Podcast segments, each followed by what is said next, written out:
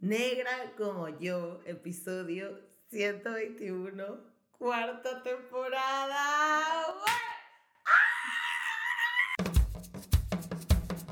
Démosle la bienvenida a la diversidad. Escuchemos las voces de los afrolatinos por el mundo y soltemos esas conductas nocivas que nos limitan como sociedad. Soy Gisette Rosas y esto es Negra como yo, el podcast. Hola a todos y bienvenidos a un nuevo episodio de Negra como yo. Yo estoy demasiado emocionada. Eh, mm, bueno, primero porque esto tardaba demasiado y yo estaba como muy, muy, muy desesperada de que saliera. Bueno, hoy les voy a contar qué es lo que va a pasar con Negra como yo. Em, así que es importante porque este episodio van a conocer solo de mí y van a conocer además un poquito del proyecto.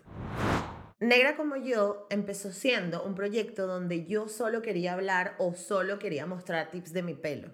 Eh, ¿Y por qué tips para el cabello? Pues porque a raíz de toda mi transición, que se las contaré en breves, eh, tú te das cuenta de que el pelo es una forma de expresión y es una cosa que nos conecta a todos los afrodescendientes a todas las personas negras.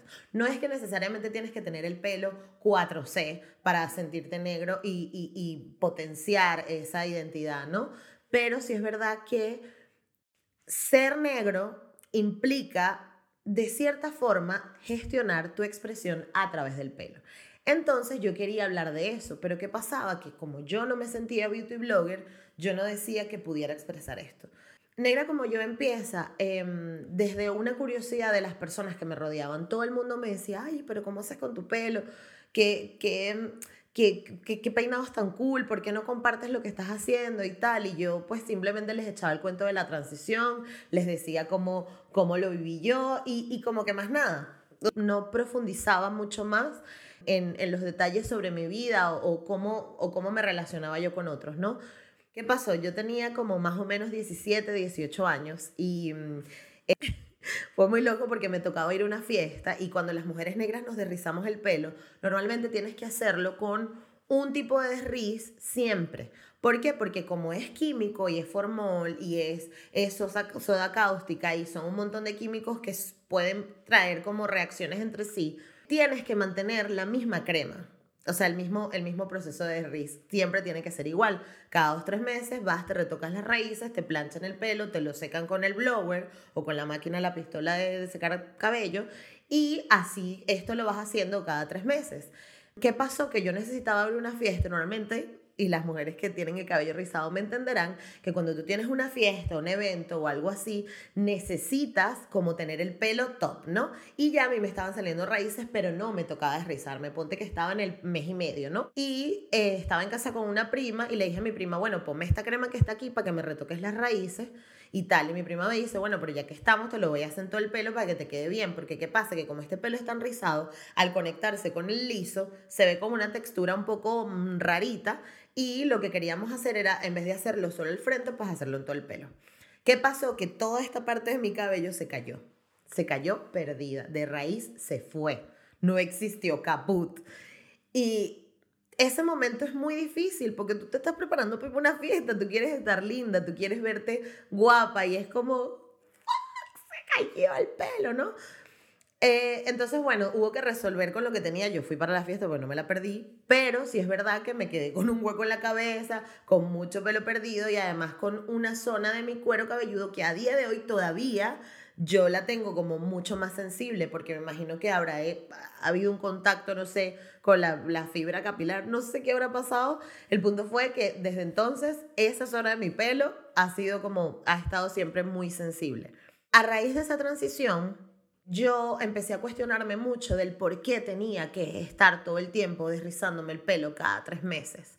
Y era una sensación de verdad bastante incómoda porque era como que no quiero seguir teniendo que ponerme como un, químico todos los meses y cambiándome y que me duele y que me pique y es, bastante difícil, ¿no? Entonces le pregunté a mi mamá como que mamá, pero ¿qué, qué pasa si yo me dejo crecer el pelo? O sea, ¿qué, ¿cuál sería el problema? Porque yo veía mis fotos de pequeña, lo veía que era grande, que era como una cantidad de pelo importante y claro, cada vez que te estás derrizando el pelo te quedaba menos y te iba quedando menos. Entonces mi mamá me dijo, literal, esto fue la expresión, te a como una negrita así no sé, con ese pelo afro, que entonces no te lo vas a saber peinar, que no sé qué. Yo dije, bueno, no importa, dejé pasar eso.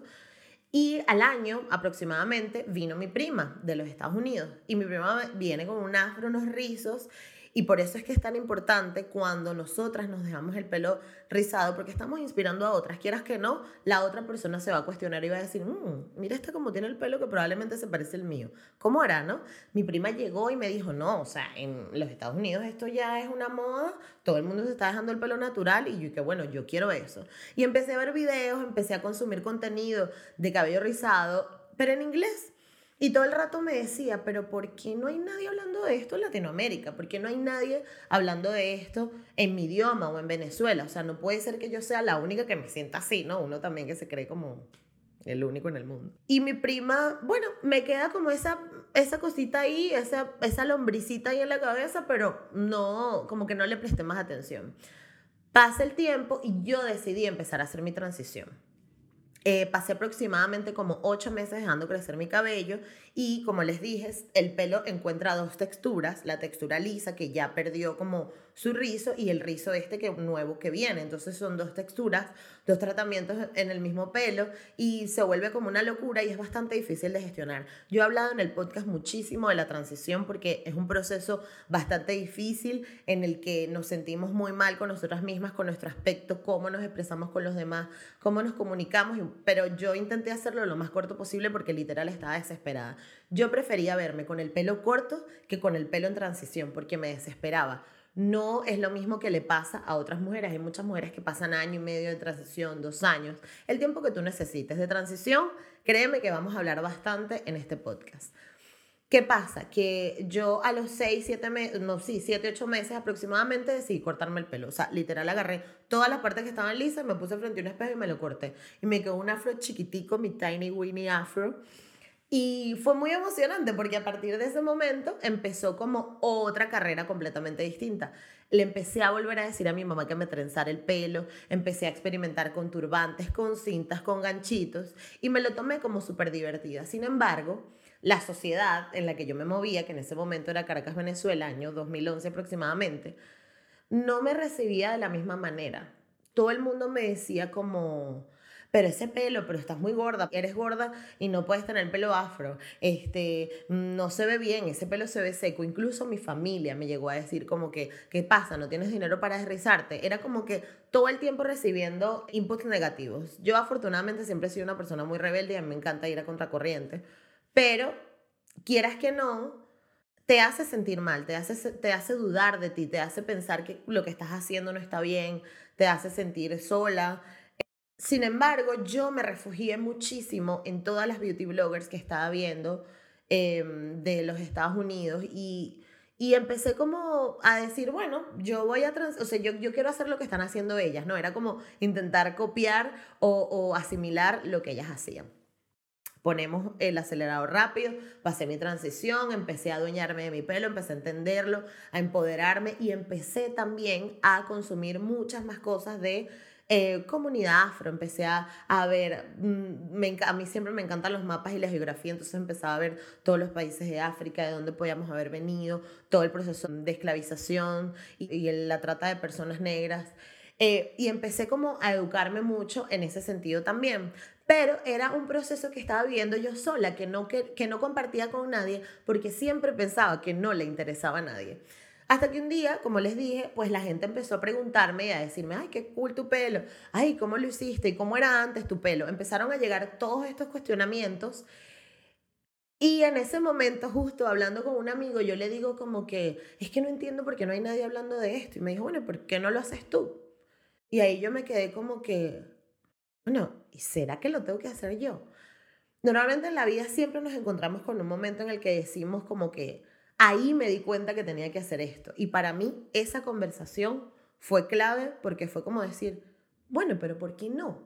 ¿No? O sea, ¿por qué no puedo hacerlo yo si yo hablo bien y si yo he sido una persona que siempre me he sabido comunicar?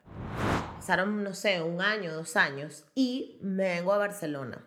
Y estando en Barcelona, que es una ciudad como mucho más cosmopolita, donde escuchas eh, em, y ves gente de muchos países, y la gente me empezaba a decir cosas cool y me di cuenta de que toda esta parte negativa que no me gustaba de lo que me decían de mi pelo en Venezuela, en Barcelona era positivo. Y que además no solo eso, sino que a la gente le daba curiosidad.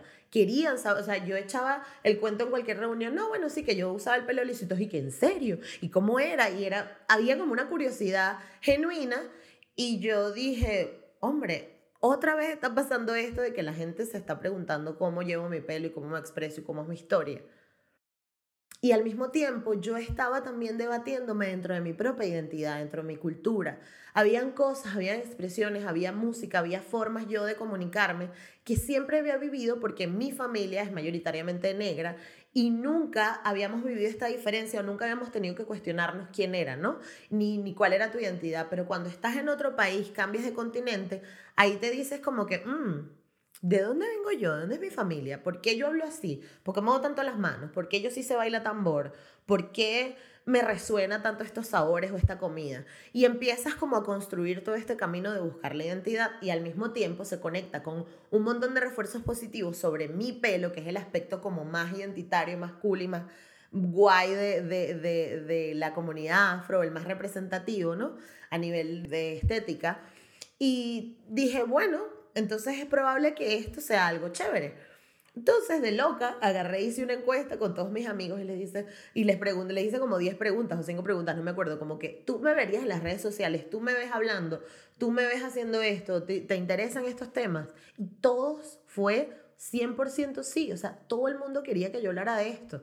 Y además, la última pregunta era posibles nombres. Y un amigo puso, ¿quién ha visto negra como yo? y yo, ¿y qué? Negra como yo. No se pueden imaginar lo mucho que ese nombre me resonó. Fue como, epa, esto tiene cash, esto es cool, esto se parece a mí. Y esto hace que en el nombre yo ayude a otros a encontrar quiénes son, ¿no? Y que, o a darse cuenta que son negras como yo. Más o menos así, ¿no? Entonces, bueno, ahí empecé como a construir la identidad, con quién, a quién voy a hablar, creé las redes sociales. Eh, em, fue súper loco porque lo primero que dije, pues yo voy a crear las redes sociales porque este nombre es demasiado cool y yo no quiero que me lo quiten y creé Twitter, Facebook, Instagram, todo y lo dejé ahí, el mail y todo y lo dejé ahí. Y lo dejé reposar otra vez hasta que un día un amigo me dijo, bueno, pero vamos a grabar el video, pues ponte a hablar, no sé qué. Y todo eso conectó con un momento en el que se volvió a hacer viral o se reviralizó un video de Osmel Sousa, creo que es el 97 o el 94, realmente ahora no recuerdo exactamente, si no me equivoco es el 97. Decidí, es un video donde sale Osmel Sousa diciendo que las negras venezolanas no son bonitas. Y muchas mujeres de mi familia, y muchas mujeres de Barlovento, y muchas mujeres de Chirimena, y muchas mujeres que yo había visto que era como que esta mujer encaja perfecto con los estándares de belleza que solicita mm, ser del Miss Venezuela, ¿no? Y yo mm, dije, no, esto es mentira. Entonces decidí hacer un video donde le respondí a Osmel y además explicaba por qué las mujeres negras en Venezuela no nos sentimos bonitas o no nos sentimos negras o no defendemos la negritud. El video, insisto, se los voy a dejar en la, en la cajita para que vayan y lo vean, pero lo hice súper improvisado y lo hice como diciendo, estoy indignada y quiero responderle a Osmel. Ya está. Pero ese video particularmente, había hecho otros videos hablando de, de un glosario del cabello afro, había hecho como que sí, haciendo menos peinados y tal, pero ese video particularmente y la forma en como yo hablé, en ese video me hizo encontrar mi voz. Esta segunda parte, o en esta parte de, de, de este episodio, quiero que hablemos de la voz y de lo importante que es cuando tú encuentras ese llamado y ese clic que te hace decir esto es lo que soy yo y esto es lo que yo sé hacer y no me veo haciendo otra cosa en la vida, básicamente. Yo siempre he sido comunicadora, pero de las comunicadoras que hablan y ya, ¿sabes? O sea, nunca es, ay, vamos a pensar en el, lo que voy a comunicar ni nada. De hecho, en mi familia me dicen radiofiado. Es demasiado cómico porque yo mm, en el colegio nunca fui la más responsable, nunca fui la mejor estudiante, nunca nada, pero era divertido porque mis boletas o donde me daban las notas eh, siempre me ponían como que es muy inteligente, pero habla mucho. Habla mucho en clase. Todas mis boletas siempre tenían como esa observación de la maestra o del profesor. Como que para mí nunca era un problema hablar todo el rato. Y yo creo que la vida misma solita me ha ido llevando por el camino que, que en el que estoy ahora, ¿no? Y que cuando, como les conté con esa anécdota de Osmel, conecta perfecto porque yo encontré mi voz encontré lo que quería hacer, encontré donde me sentía cómoda comunicando y fue a través de este podcast y a través de Negra como yo. Que empieza con eh, eh, el nombre que me dio mi amigo en la encuesta, yo creé todas las redes sociales y así empecé como a hablar con amigos y a decirles como que, bueno, sí, estoy haciendo esto y todos como que se empezaron a unir. Además que yo estudié cine y estudié comunicación audiovisual, entonces es mucho más fácil eh, tener acceso a amigos que sean fotógrafos, editores, diseñadores y tal. Y por eso quiero darle las gracias a todas las personas que hasta ahora han estado en, en, el proceso de Negra como yo a través de estos cuatro, cinco años que, que llevo haciendo Negra como yo como proyecto. Angélica, Alejandra, Diego, Rodney, eh, Mara, que fue mi primera invitada, ¿no? Mucha gente que estuvieron ahí como que venga, yo te grabo, venga, yo te ayudo con el diseño, venga. Y obviamente la más especial, Carmen, que es la que ha estado aquí como el caballito de batalla y que además es el motor y el corazón de este proyecto. Yo creo que sin ella y sin... Literal, Carmen un día me sentó y me dijo, esto es bueno, esto funciona, vamos a echarle bola, vamos a tirar para adelante. Y gracias a ella estoy aquí, así que aplausos para Carmen. Carmen, ¿puedes poner aplausos enlatados? Pero que es muy importante y es algo que yo no hice y que quisiera aconsejarlos, y esto como que está fuera de guion, pero me parece importante decirlo, y es que confíen en la gente que tienen alrededor, cuenten sus cosas, cuéntenlas desde la honestidad y desde la vulnerabilidad de decirle a otro como que, epa, mira, estoy haciendo esto, y, y esa persona si resuena con él, o con ella, o con ella, va a decir, epa, pues yo te ayudo, ¿en qué, en qué te sirve? Eh, y bueno, a día de hoy mi hermano me ayuda con cosas, hay un montón de amigos eh, eh, que están todo el tiempo pendientes, obviamente los amigos de Clubhouse que además ha sido como una burbuja creativa que tengo gente a la que le puedo preguntar, mira qué programa, mira cómo hago este diseño y que me han ayudado muchísimo. Y toda la gente que hasta a día de hoy he conocido en las redes sociales, a todos les quiero mandar un abrazo y un agradecimiento enorme porque me han ayudado muchísimo, me han ayudado a ir desbloqueando cosas y ir entendiendo cosas, más cosas de mí. Eh, entonces vuelvo con, con, el tema de la voz, ¿no? Esto de que yo siempre hablaba, de que yo siempre nunca me callaba, de que era una parlanchina, de que todo el día estaba echando broma, riéndome, socializando, me di cuenta ahora con el podcast que era mi superpoder y que era algo que era cool. Yo siempre pensaba que la gente no me estaba prestando atención a las cosas que yo decía. Siempre pensé que la gente realmente no le importaba lo que yo decía. Y cuando estás en un proyecto así, donde la gente se queda como, oh, qué interesante, o oh, no lo sabía, tú empiezas como a fortalecer esa autoestima y a inspirarte y a decir, ah, bueno, pero si te gusta, yo puedo más, porque yo sé hacer esto, y ahora puedo esto, y empiezas como a explotar y, y, y realmente a florecer en tu verdadero yo. Entonces, si sumas todo este proceso que yo estaba viviendo a través del pelo, la transición, hablar de negritud, investigar sobre África y además estaba también hablando de mi voz, de quién soy y de, y de, y de las cosas que me gustaban, cuando se unen, tú dices, wow, aquí está, es esto.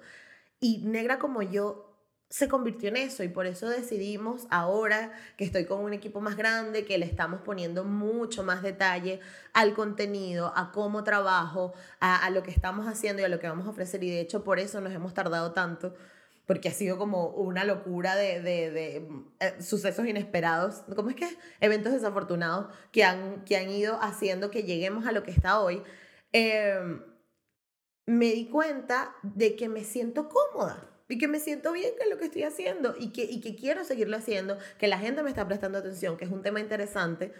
Y con este equipo de producción con el que estoy trabajando ahora, todos me dijeron, bueno, habla de eso. Entonces, por eso quería darles esta introducción, porque además me interesa que en lo que vamos a vivir en esta mm, temporada de Negra como yo, en esta micro temporada, mini temporada, no sé cómo la vamos a llamar, eh, de negra como yo va a ser algo eh, eh, muy especial porque van a saber un poquito más de mí, que yo siempre pensé que no importaba que supieran tanto de mí, pero las personas que me ayudan a gestionar el contenido me dijeron, bueno, ¿y tú? Tú también tienes que contar. Entonces yo dije, bueno, ahora me toca hablar de mí y estoy muy nerviosa realmente haciéndolo. Yo hice un post hace unos días hablando de los baobabs y algo muy curioso, o les voy a contar cosas curiosas que me hicieron entender por qué me resonó tanto lo de los baobabs o por qué lo, de los baobabs se convirtió como algo tan lindo. Primero es un árbol africano. Ya eso por ahí te dice algo, ¿no? Como que, ok, viene de un continente en el que yo conecto, con el que yo conecto y de donde me, con el que me identifico. Segundo, algo muy cool eh, eh, es que los baobabs fueron árboles que se hacen famosos o se hacen mainstream porque los mencionan o hablan de ello en el Principito. En el Principito se cuenta que los baobabs tienen unas raíces tan grandes que el asteroide donde estaba el Principito, saben que el Principito va viajando entre muchos asteroides y cada planeta o cada asteroide le enseña cosas. Él empieza a arrancar los baobabs de raíz porque dice, estos baobabs hay que quitarlos porque sus raíces son muy fuertes, son muy potentes y van a destrozar el asteroide, entonces hay que quitarlos. De hecho, eran considerados mala hierba. Primero, algo muy loco, y esto me, me removió muchísimo, pero es que las personas negras fuimos arrancadas, literal, de nuestro continente y nos llevaron a otro porque teníamos que hacer un trabajo y que se suponía que éramos personas que podíamos hacer el trabajo. Entonces se creó alrededor de nuestra identidad una mala imagen, así como la mala imagen de los baobabs en el principito. ¿Qué pasa con los baobabs? En realidad son unos árboles súper importantes para el continente africano.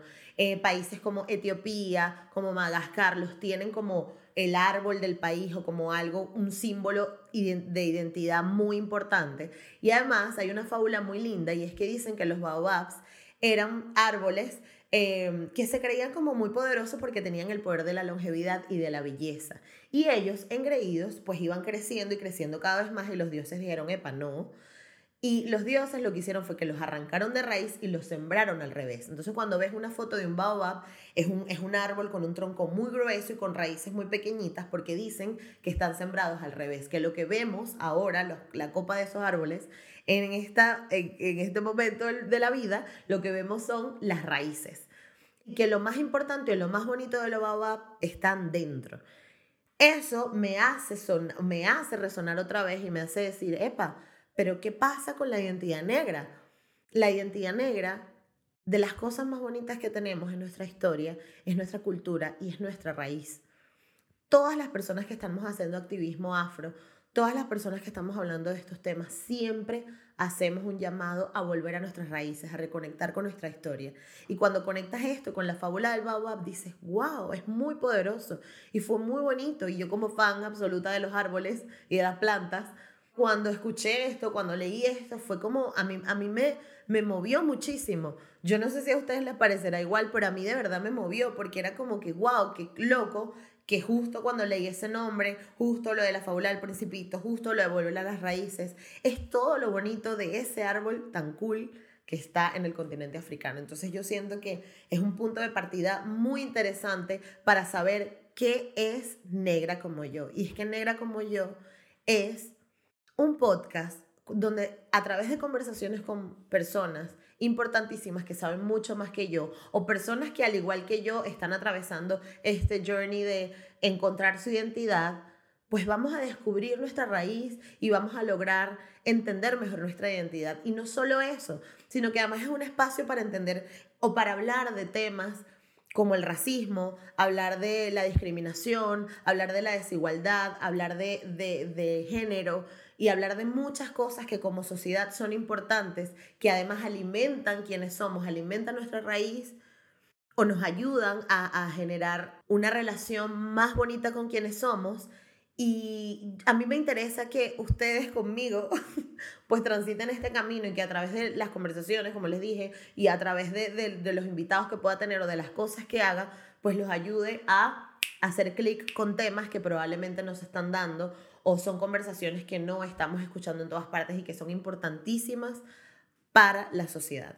Entonces, esta temporada, esta cuarta temporada va a ser muy especial porque va a tener dos episodios nada más, donde hablaremos de transición, donde recapitularemos los mejores episodios de las tres primeras temporadas, eh, donde ustedes además van a poder eh, em, recordar cosas que a lo mejor les interesaron, eh, van a poder además traer temas a la mesa o traer conversaciones con amigos, con familiares o con la sociedad en general que no se están viendo en todas partes. Y además vamos a poder descubrir cómo se va a ver la siguiente temporada, que sí va a ser como las otras tres, donde vamos a tener un invitado, conversaciones, pero justamente estos dos episodios van a servir para pues ambientarnos, decir, ah, mira, esto es lo que me voy a encontrar en este podcast, ok, qué cool.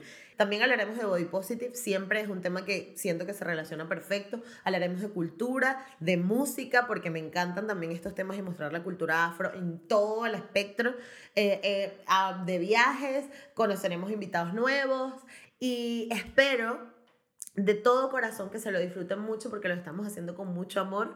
No tienen idea de las noches sin dormir porque además el equipo con el que estoy trabajando está en Latinoamérica y yo vivo en España, así que la diferencia horaria eh, eh, ha sido bien importante. Dígalo ahí, Carmen, o sea, teniendo reuniones a las 12 de la noche, 1 de la mañana, pero es algo que estamos haciendo con mucho amor, eh, que le estamos poniendo muchísimo corazón y además es algo que que aunque no lo vea nadie, honestamente les digo, es algo que me está ayudando muchísimo a mí y está ayudando muchísimo a las personas a mi alrededor y para mí con eso es suficiente.